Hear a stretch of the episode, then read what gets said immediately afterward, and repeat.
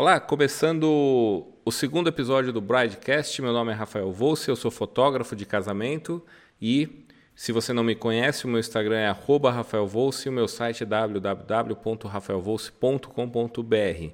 No episódio de hoje eu vou trazer algumas dicas para você conseguir fotos incríveis do seu casamento, para você ter a oportunidade de ter fotos incríveis do seu casamento, tá? São dicas simples, coisas que não vão encarecer o seu orçamento, não vão mudar é, a sua decoração, nada disso. Bom, o primeiro ponto que eu tenho para falar sobre isso é o seguinte: é o, talvez o mais importante, e eu resolvi começar por ele, é encontre um fotógrafo que você se identifique. Isso é muito, muito importante, tá? Pesquise por um profissional que atenda às suas expectativas, não só pela estética da imagem, mas também pela pela, pela ideia dele de fotografar o casamento, o que, que é importante para ele, e aí você vê se o que ele está o que ele está focando ali no trabalho dele também é importante para você. Você precisa descobrir qual é o estilo de fotografia que você prefere, que você busca.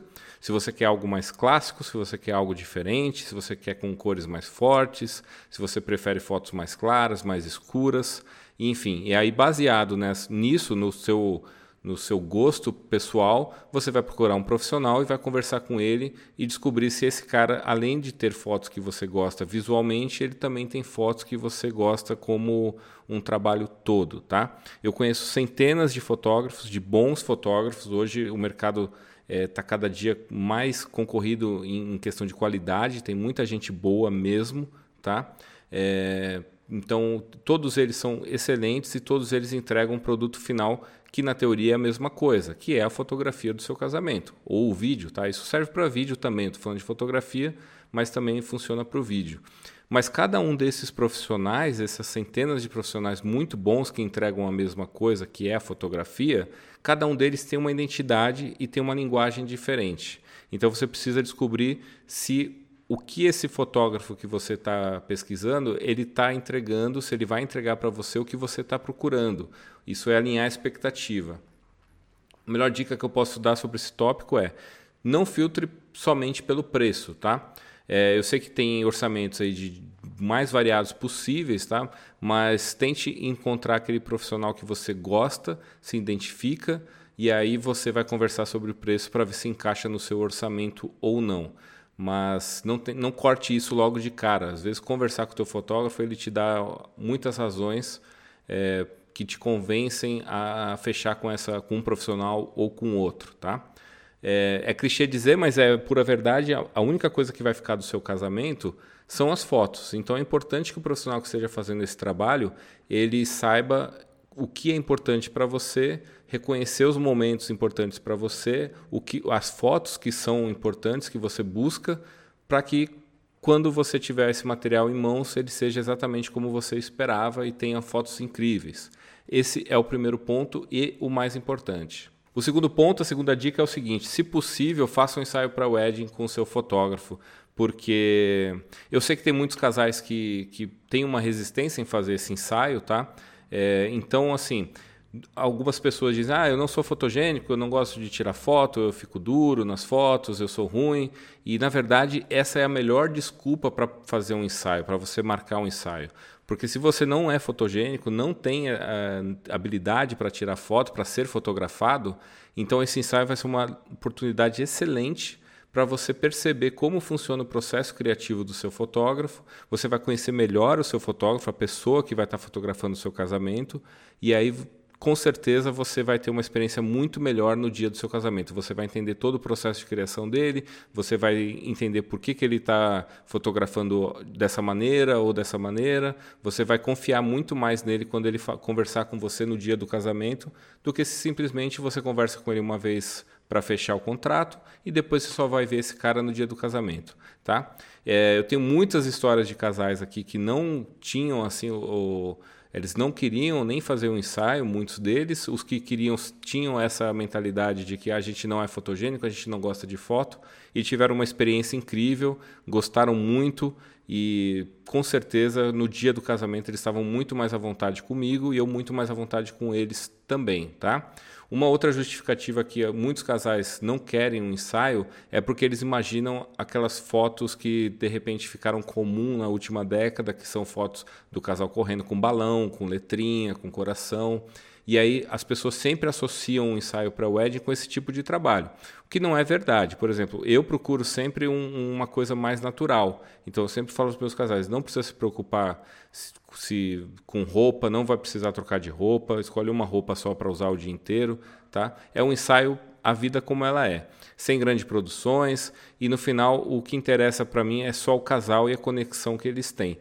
E isso é de repente um, um, material interessante que você vai ter, fotos que você vai colocar num porta-retrato, no fundo do celular. Esse ensaio vale muito, muito a pena para você ficar muito mais à vontade com o seu fotógrafo. E eu tenho certeza que no dia vai ter fotos mais legais. E aí, seguindo sobre as dicas aqui para você ter fotos incríveis, agora sim, efetivamente sobre o dia do casamento, tá? O, o eu, eu conto o casamento como uma história, tá? Eu fotografo o casamento como uma história. Então eu começo lá no making off, cerimônia e festa. É, no making off, o que interessa mais para mim não é somente a noiva sendo maquiada, sendo preparada. Essas fotos são importantes, mas o que eu acho que é o mais legal ali que está acontecendo são as pessoas que estão em volta.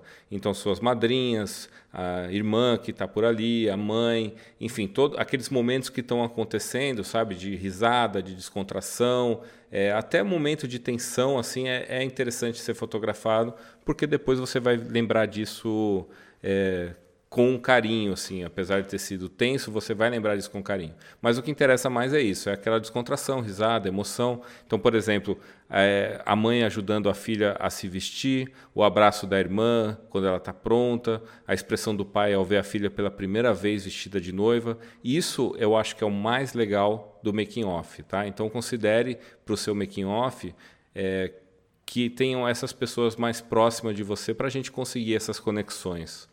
É, e aí o que, que acontece?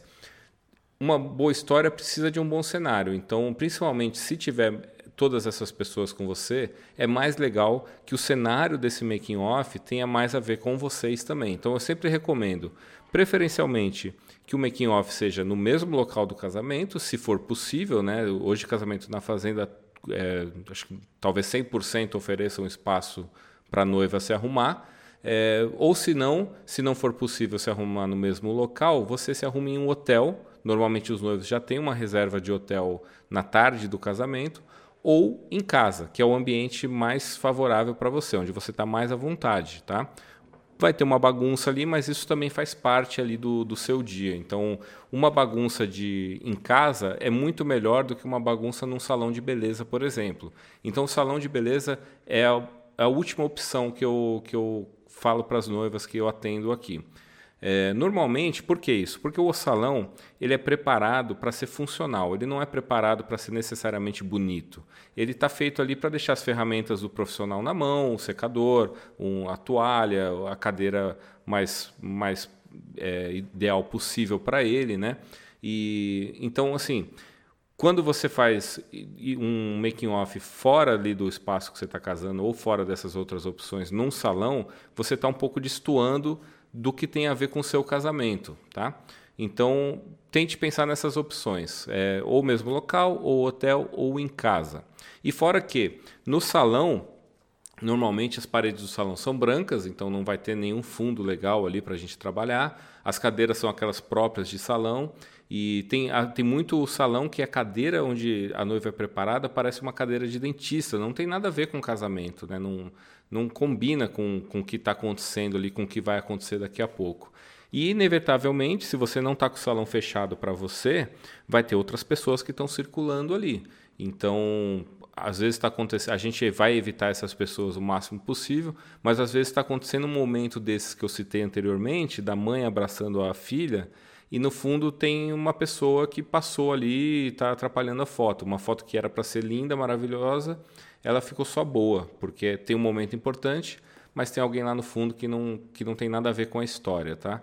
Então pensem nisso, procurem é, essas opções é, que eu falei. Né? Primeiro, o mesmo local, hotel ou em casa, mas se possível evitar o salão. A não ser que seja um salão muito legal, muito preparado, aí realmente vale a pena, tá? É, e outra coisa que eu falei também no primeiro episódio, mas a gente fala de novo que é muito importante, é sobre o horário. Então combina muito bem com os profissionais que estão trabalhando com você, é, para eles te entregarem ali pelo menos uma hora antes do que você pretende sair desse espaço para a cerimônia, tá? Uma hora, 45 minutos é o ideal, porque a gente vai ter ali 20, 30 minutos para a gente fazer fotos da noiva pronta, sem preocupação, sem estresse e com certeza essas fotos vão ficar muito melhores do que se você ficar super em cima do, do horário e aí eu vou fazer uma foto sua, um retrato e você está visivelmente nervosa. Não vai funcionar a fotografia, tá? Saindo do making off a gente vai para a cerimônia. Então, a primeira dica é evitar o estresse. Então, se prepare antes, converse com o teu maquiador, com o teu cabeleireiro para você ficar pronta antes. Chegar no espaço da cerimônia sem correria. É melhor você esperar 10 minutos no carro do que você chegar correndo e não ter tempo de fazer nada, de se concentrar, enfim. Então, o horário é muito importante, então tente chegar com calma para não ter esse, esse nervosismo à toa. Eu, particularmente, tenho uma preferência por casamentos de dia, mas eu acho lindo, eu acho incrível casamentos em igreja. A gente fez vários casamentos esse ano em igrejas lindas. É um trabalho muito legal. É, casamentos clássicos, né? Eu acho muito, muito incrível. A igreja, naturalmente, já é bonita, então é fácil de, de ter um cenário bonito. Mas, independente se você vai casar de dia ou de noite numa igreja ou ao ar livre, é importante que vocês se conectem ali durante a cerimônia, que vocês se olhem, que vocês sorriam. É muito comum que o, o celebrante ali, o padre, o pastor, eles comecem a esticar demais a cerimônia e a gente como convidado sabe disso, começa a esticar demais e os noivos vão caindo, sabe? Eles estavam super felizes ali sorrindo, não que eles não estejam mais, mas eles já estão um pouco mais desconectados um do outro. Então é importante que vocês mantenham essa energia, assim, que quando você entra na igreja, entra no espaço que você vai casar, você olha lá para o seu noivo ou olha para sua noiva e você vai sorrir. Então tenta manter isso, se olhem, façam um carinho no outro, conversem.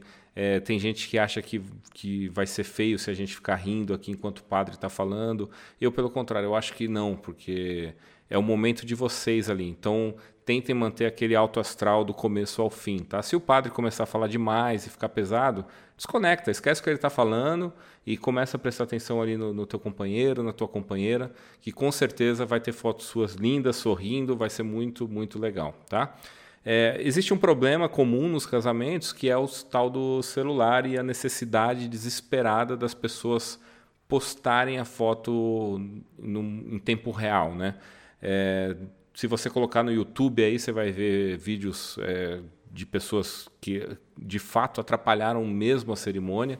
Tem um vídeo famoso que viralizou de uma convidada que está tirando uma foto no corredor e ela estica tanto o braço que ela derruba o arranjo que tem na, na frente dela ali no meio do corredor.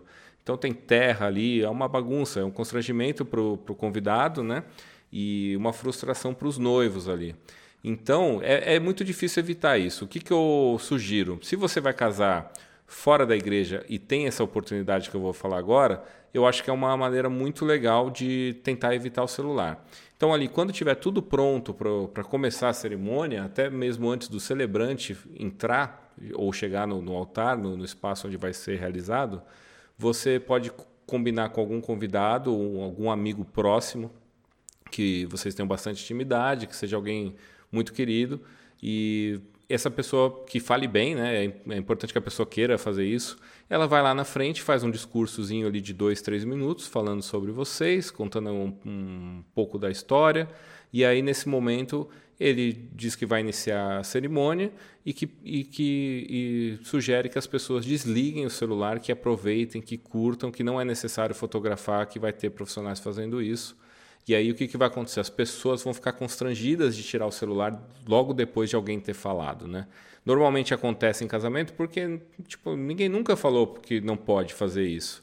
É, apesar de todo mundo achar horrível, todo mundo faz. Então, quando a pessoa acabou de falar, ali um, um minuto antes de começar a cerimônia, a pessoa já está constrangida. Ela pode até tirar o celular, mas ela vai ficar um pouco mais é, recolhida, né?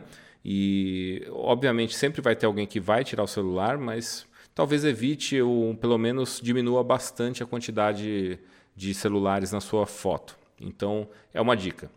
Ou outra opção é você colocar junto ali com aqueles lencinhos é, para enxugar as lágrimas, né? coloca um recadinho ali, evite, por favor, desliga o celular, alguma coisa do tipo. Eu já tive uma foto incrível que, tá, que eu uso até na minha proposta, do casal é, entrando na festa, né? não foi nem na cerimônia, mas entrando na festa com todos os padrinhos ali e tal, um corredor lindo. E aí, quando eu fui fazer a foto, uma tia entrou exatamente na frente da minha câmera e a primeira foto é a nuca da tia.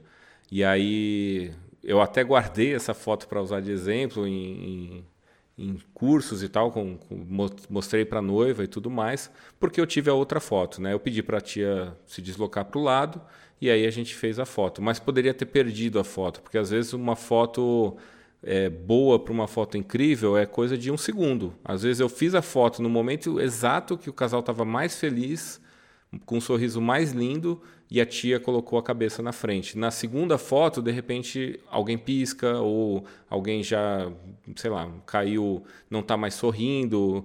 Então é um problema para tentar cuidar.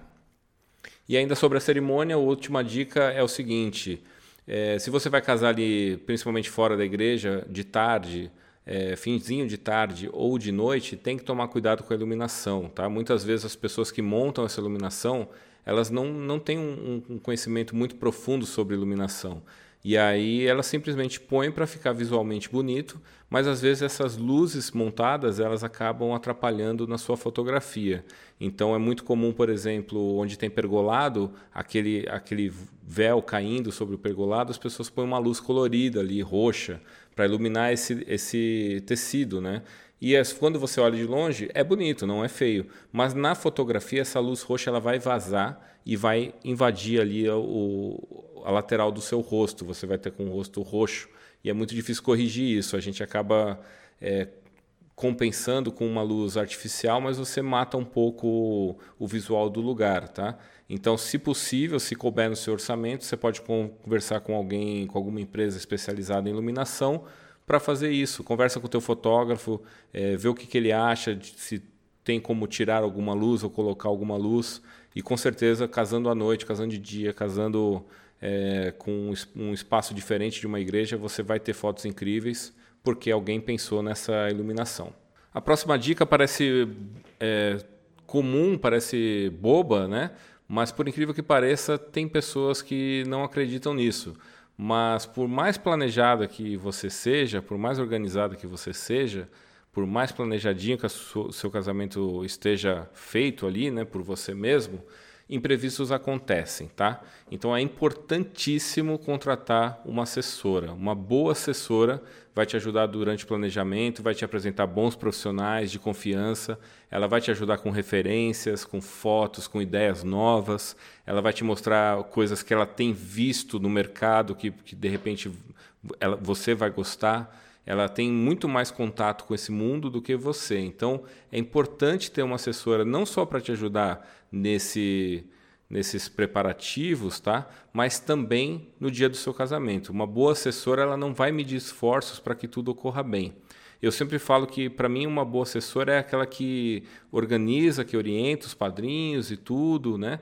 É, que faz as coisas acontecerem no horário, mas mais do que isso, é aquela pessoa que está apagando incêndio lá no fundo e ninguém fica sabendo, porque os problemas não precisam aparecer lá na frente. Então, ela é a pessoa que organiza e que resolve. Então, é muito importante ter uma assessora, tá?